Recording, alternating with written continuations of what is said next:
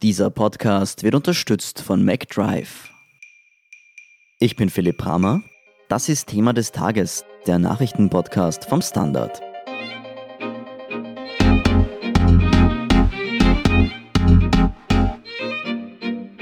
Einige der größten Unternehmen Österreichs stehen im Teilbesitz des Staates. Verwaltet werden sie in der österreichischen Beteiligungs AG, kurz ÖBAG.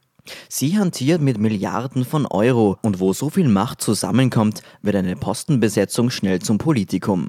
Renate Graber und Fabian Schmidt vom Standard haben zu Ungereimtheiten in der ÖBAG recherchiert und sie lesen brisante SMS-Nachrichten von ÖBAG-Chef Thomas Schmidt vor. Renate, was macht denn die ÖBAG genau und warum ist sie eigentlich so wichtig? Sie ist ja letztlich nur eine Holding und die verwalteten Unternehmen haben ja ihre eigene Führung. Naja, die ÖBAG verwaltet ein Vermögen indirekt natürlich nur über ungefähr 20 Milliarden Euro. Das sind die Unternehmen wert, das ist das sogenannte Portfolio, über das die ÖBAG da herrscht. Das sind große Unternehmen, für die Infrastruktur sehr wichtige Unternehmen, wie zum Beispiel die OMV, die Post, der Verbund. Die Casinos kann man jetzt nicht so dazu rechnen, aber auch die Telekom oder die Bundesimmobiliengesellschaft. Das ist jene Gesellschaft, in der der Bund seine Immobilien verwaltet. Es geht in Summe um elf Beteiligungen und es geht um sehr viele Jobs. Es geht um über 100.000 Jobs und die gilt es zu überwachen, die gilt es zu erhalten. Das hat sich die ÖBAG zum Ziel gesetzt. Sie ist natürlich nur eine Holding. Das Besondere an dieser Holding ist auch, aber darauf werden wir noch später zu sprechen kommen, dass sie nur einen Vorstand hat, einen sogenannten Alleinvorstand. Aber grundsätzlich ist sie natürlich dann auch involviert und übt über die Aufsichtsräte, die sie in die diversen Beteiligungen in ihre Tochtergesellschaften entsendet, auch die Kontrollrechte aus. Ich könnte noch dazu sagen, was auf der Homepage steht dieses Unternehmens. Ja. Es gehe unter anderem um Verlässlichkeit, Sicherheit, Berechenbarkeit, Nachhaltigkeit, Professionalität und, das erstaunt ein wenig, Transparenz. Die ÖBAG hatte ja schon viele Namen. Bis 2019 hieß ja zum Beispiel noch ÖBIP. Was hat sich denn außer dem Namen noch geändert?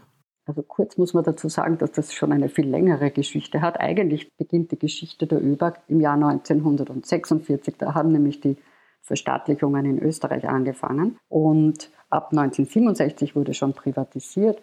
Wir haben den Namen ÖI, ÖIG, wir haben den Namen ÖIAG, dann haben wir die ÖBIP, dann haben wir die ÖBAG. Du hast angesprochen den Wechsel von der ÖBIP zur ÖBAG. Das hat 2019 stattgefunden.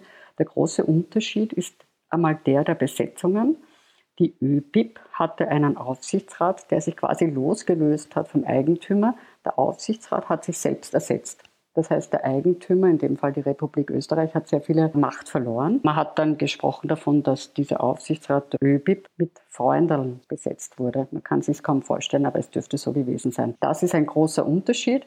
Und jetzt werden auch wieder Aufsichtsräte eingesetzt, die der Staat einsetzt und auch die ÖBAG selber entsendet Aufsichtsräte in ihre Tochtergesellschaften. Jetzt haben wir bereits erwähnt, ein Mann steht an der Spitze der ÖBAG, Thomas Schmidt. Fabian, wer ist denn dieser Mann eigentlich?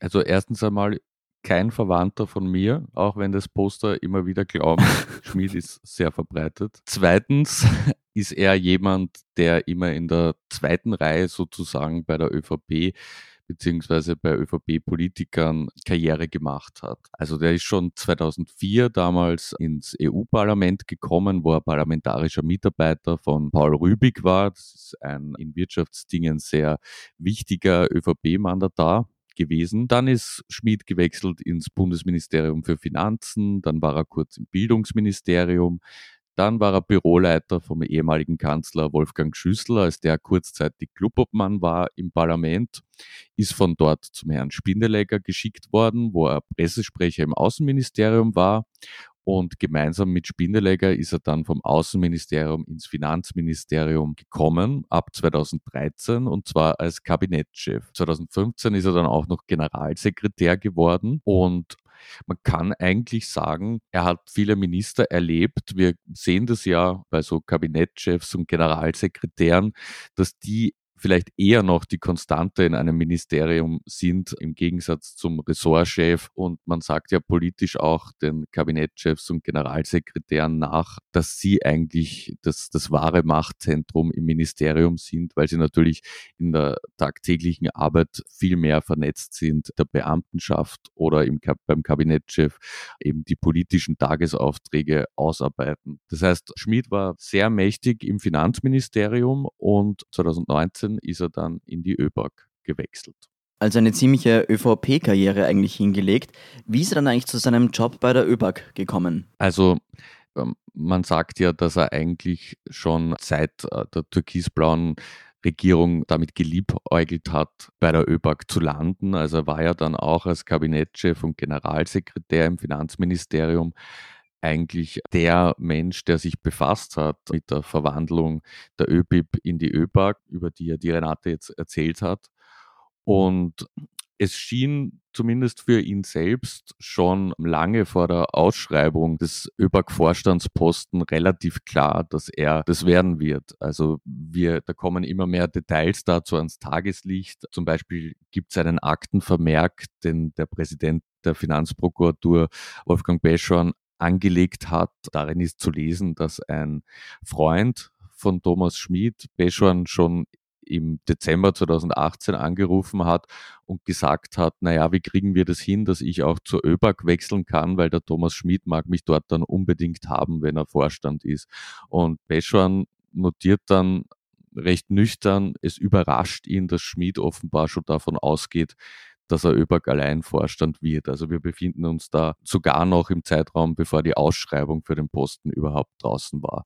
Und eigentlich sollte das ja, und es wird auch immer noch so dargestellt, dass das ein, ein transparentes Auswahlverfahren war, wo Headhunter mitgeholfen haben und der Aufsichtsrat dann unter den Besten ein Hearing veranstaltet hat und so die Entscheidung zustande gekommen ist und Thomas Schmid einfach der bestqualifizierte Bewerber war. Und derartige Telefonate ähm, deuten natürlich auf anderes hin. Es gibt da auch sehr vielsagende Chatnachrichten, die im Zuge der Causa Casinos an die Öffentlichkeit gekommen sind, weil dort ist Thomas Schmidt auch Beschuldigter ist und es gilt die Unschuldsvermutung natürlich. Und da gibt es Chatnachrichten zwischen einer Kabinettsmitarbeiterin und ihm, deren Chef er ja als Kabinettschef war, wo es um die Ausschreibung zum ÖBAG-Vorstand geht. Wobei, wenn ich das kurz ergänzen darf, man muss schon sagen, formal ist das natürlich auch alles rechtens abgegangen. Es hat ja sehr wohl dann der Aufsichtsrat entschieden. Und man muss auch dazu sagen, dass der jetzige Aufsichtsrat der ÖBAG, der Aufsichtsratspräsident ist Helmut Kern, immer wieder betont, dass er der geeignete war und dass er der geeignet, nämlich Thomas Schmidt, der geeignetste gewesen sei. Aus diesem Hearing hervorgegangen sei. Das muss man der Ehrlichkeit halber natürlich auch dazu sagen, auch wenn es intern ein wenig bunter aussieht. Ja, aber die große Frage dazu ist natürlich, wie schwierig es ist, aus einer Ausschreibung als bestgeeignetster hervorzugehen, die man vielleicht selbst beeinflusst hat. Und dazu würden wir gern aus dem äh, Ermittlungsakt zitieren. Ja, unbedingt. Und zwar nämlich diese ähm, diesen, diese Chatverläufe kurz referieren, damit sich die Hörer selber ein Bild machen können.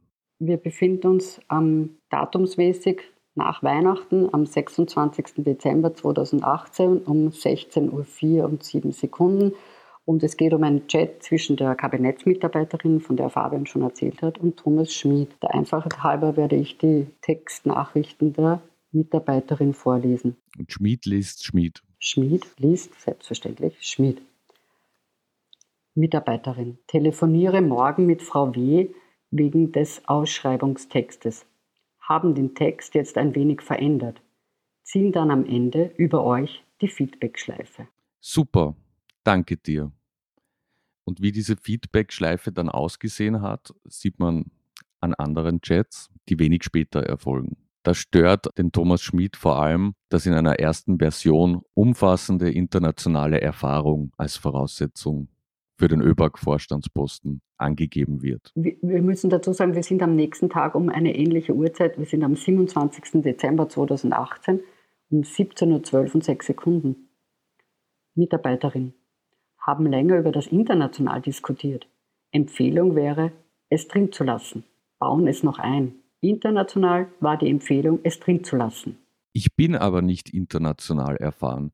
Ich habe immer in Österreich gearbeitet. Man kann das verbinden mit dem Bundesministerium für Äußeres, Brüssel und dem Präalabel. Ihr denkt, das reicht? Frau W. meinte natürlich, können es aber auch gern raustun, wenn du willst. Was meinte sie? Sie meinte, dass du eine lange Zeit im Außenministerium warst und auch in Brüssel tätig warst. Da kann man deine internationale Erfahrung schon anführen. Ich würde einfach sagen, internationale Erfahrungen erwünscht und so weiter. Und weniger das umfassend betonen. Wir brauchen dann ein sehr gutes Motivationsschreiben von dir. Wer schreibt das? Hab auch Zeitpunkt, wann du dann deine Bewerbung abgibst, durchgesprochen.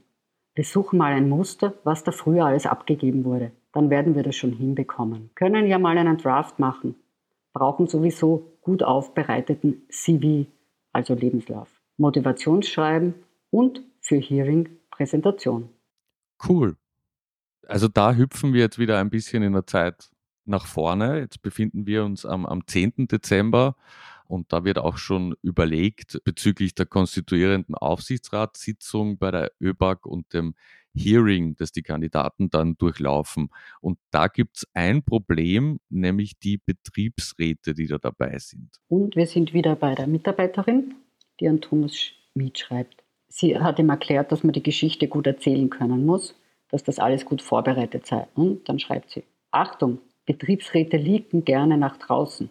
Nicht, dass da was vom internen Hearing nach draußen geht. Sollten sehr vorsichtig sein. Total. Wird noch zart. Also da sieht man, würde ich sagen, schon, ähm, dass es genug Anhaltspunkte dafür gibt, ähm, diese Bestellung genauer zu untersuchen. Also wie gesagt, wir befinden uns da zu einem Zeitraum, wo gerade an der Ausschreibung gearbeitet wird und ähm, wo der spätere Bewerber und der spätere dann als Vorstand bestellte Thomas Schmid offenbar wirklich versucht, aktiv in den Bewerbungstext einzugreifen. Auf, auf, jeden Fall ist es so, dass man sagen kann, dass das alles sehr, sehr gut vorbereitet war. Das muss man also sehr professionell vorbereitet war. Das kann man ja auf jeden Fall sagen. Ein Problem wäre es natürlich, Thomas Schmid wurde ja danach auch äh, vor dem Urschuss gefragt. Als Auskunftsperson muss man da unter Wahrheitspflicht aussagen. Und dort hat er also von diesem seinen sehr großen Bestreben, diesen Job selbst zu bekommen, nicht berichtet. Fast zeitgleich zu Thomas Schmidts Bestellung zum ÖBAG-Chef wurde ja auch der umstrittene Peter Siedlow Casinos-Chef. Gibt es da eigentlich einen Zusammenhang? Man vermutet einen Zusammenhang und die Wirtschafts- und Korruptionsstaatsanwaltschaft schließt einen solchen nicht aus. Es gibt einen Zeugen in der Causa Casinos, einen ehemaligen Vorstandsdirektor der Casinos Austria AG, der Casa, der behauptet hat, es hätte eine Verquickung gegeben. Also die einen bekommen, nämlich die FPÖ bekommt Peter Siedler in den Vorstand der Casinos, der wurde ja dort vorübergehend jedenfalls Finanzvorstand und die anderen bekommen einen Alleinvorstand. Das war das Wichtige in der ÖBAG. Dieser Connex wird hergestellt, auch im Urschuss wurde er immer wieder von den diversen Oppositionsparteien hergestellt und es gibt eben auch Chats, die das nahelegen. Und man muss dazu sagen, äh, es gibt natürlich auch eine zeitliche Überschneidung, gibt es auf jeden Fall. Peter Siedler wurde per 1. Mai bestellt und zwar Ende März. Und am 1. April ist ÖBAG-Chef Thomas Schmid an die Spitze der ÖBAG gekommen. Man muss da sagen, also die strafrechtlichen Vorwürfe hier sind ja, dass der Casinos-Vorstand vorzeitig ausgetauscht wurde und zwar nicht aus Gründen, die jetzt das Unternehmenswohl im Blick hatten, sondern aus parteipolitischen Gründen. Da gilt natürlich die Unschuldsvermutung und das impliziert dann natürlich auch noch weitere Personen, sollte der Casinos-Vorstand jetzt verschränkt, heißt es so schön, gewesen sein mit der ÖBAG-Bestellung. Also sollte es ein Quid pro quo gewesen sein. Das sind jetzt alles ziemlich gravierende Vorwürfe gegenüber Thomas Schmidt. Glaubt ihr, dass er seinen Job bei der ÖBAG halten kann? Also meine Recherchen haben zumindest ergeben, dass der Aufsichtsrat hinter Thomas Schmidt steht. Betont er auch öffentlich. Aufsichtsratspräsident Kern sagt, er sei damals der Beste gewesen und es gäbe auch jetzt keine Gründe, ihn abzuberufen.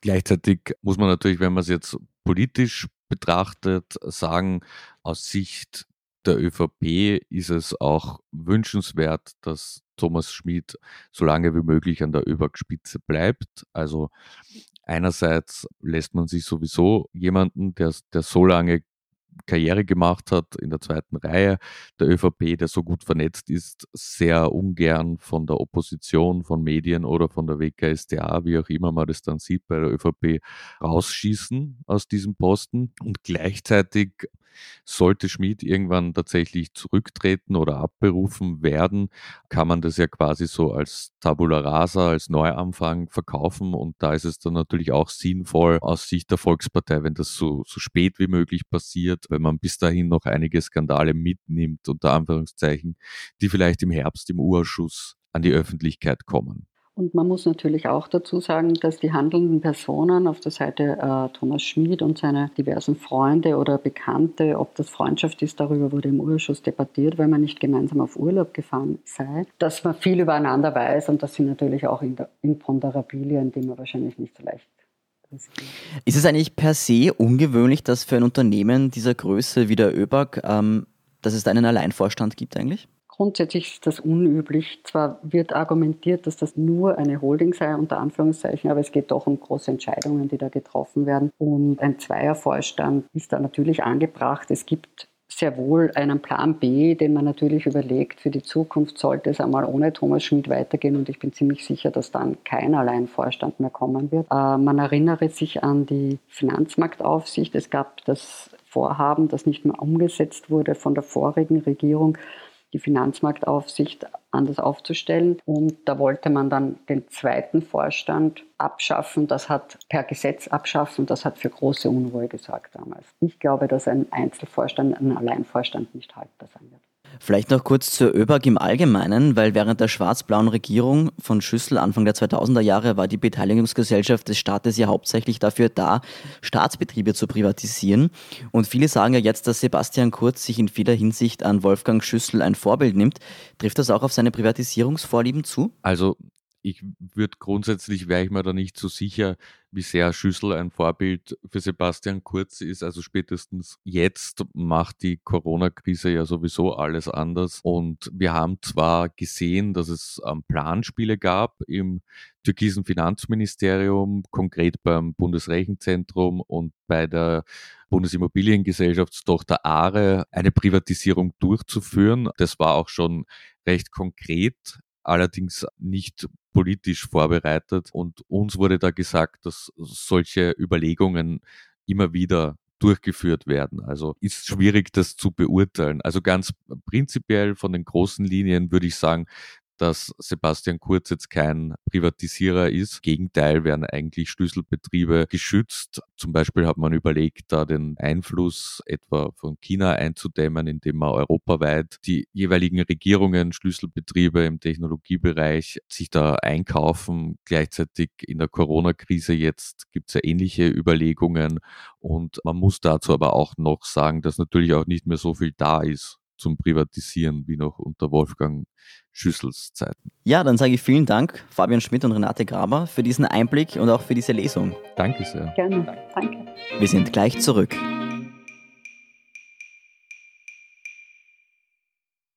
Wenn du endlich wieder einen Big Mac genießen willst oder du gerade im Auto unterwegs bist, dann stell dir vor, McDonald's bringt's jetzt wieder. Mit kontaktloser Übergabe zu dir ins Auto und kontaktloser Lieferung zu dir nach Hause. It's good to be safe mit McDrive und McDelivery. Und hier ist, was Sie heute sonst noch wissen müssen. Erstens, die Wiener Polizei wird bei Verstößen gegen die Corona-Regeln bis auf weiteres keine Anzeigen mehr erstatten. Das geht aus einer internen E-Mail der Polizei hervor. Am Mittwoch hatte der Verfassungsgerichtshof entschieden, dass Teile der Verordnung zu den Ausgangsbeschränkungen rechtswidrig waren. Zweitens, Österreich gerät wegen der steigenden Corona-Zahlen wieder auf die rote Liste anderer Staaten. Als erster EU-Staat seit der weitgehenden Liberalisierung des Reiseverkehrs vor knapp zwei Monaten führt Finnland ab Montag wieder eine Quarantänepflicht für Einreisende aus Österreich ein. Drittens, aber sie haben ja ein eigenes Hirn, das sagt der Bundeskanzler Sebastian Kurz in einem Interview mit einer Puls 24 Moderatorin. Das flapsige Zitat wurde aber vom Sender herausgeschnitten. Der Sender und das Bundeskanzleramt bestreiten Interventionen. Das volle Interview ist inzwischen online abrufbar. Und viertens, in der Hagia Sophia in Istanbul ist am Freitag das erste Gebet abgehalten worden, seit das Museum wieder in eine Moschee umgewandelt worden war. Hunderte Gläubige nahmen an der Zeremonie teil, darunter der türkische Präsident Recep Tayyip Erdogan gefahren. Einige hatten in Zelten vor der Moschee übernachtet. Eine Umwandlung der Hagia Sophia von einem Museum in eine Moschee stieß international auf Kritik. Mehr dazu und die aktuellsten Informationen zum weiteren Weltgeschehen liefert Ihnen wie immer der Standard.at. Um keine Folge von Thema des Tages zu verpassen, abonnieren Sie uns bei Apple Podcasts oder Spotify. Unterstützen können Sie uns mit einer 5-Sterne-Bewertung und vor allem indem Sie für den Standard zahlen. Alle Infos dazu finden Sie auf abo.derstandard.at und dst.at supporter. Danke für Ihre Unterstützung. Ich bin Philipp Bramer, Baba und bis zum nächsten Mal.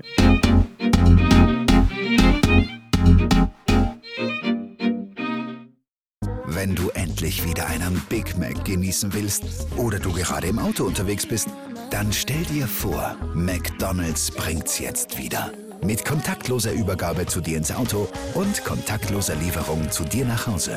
It's good to be safe mit McDrive und McDelivery.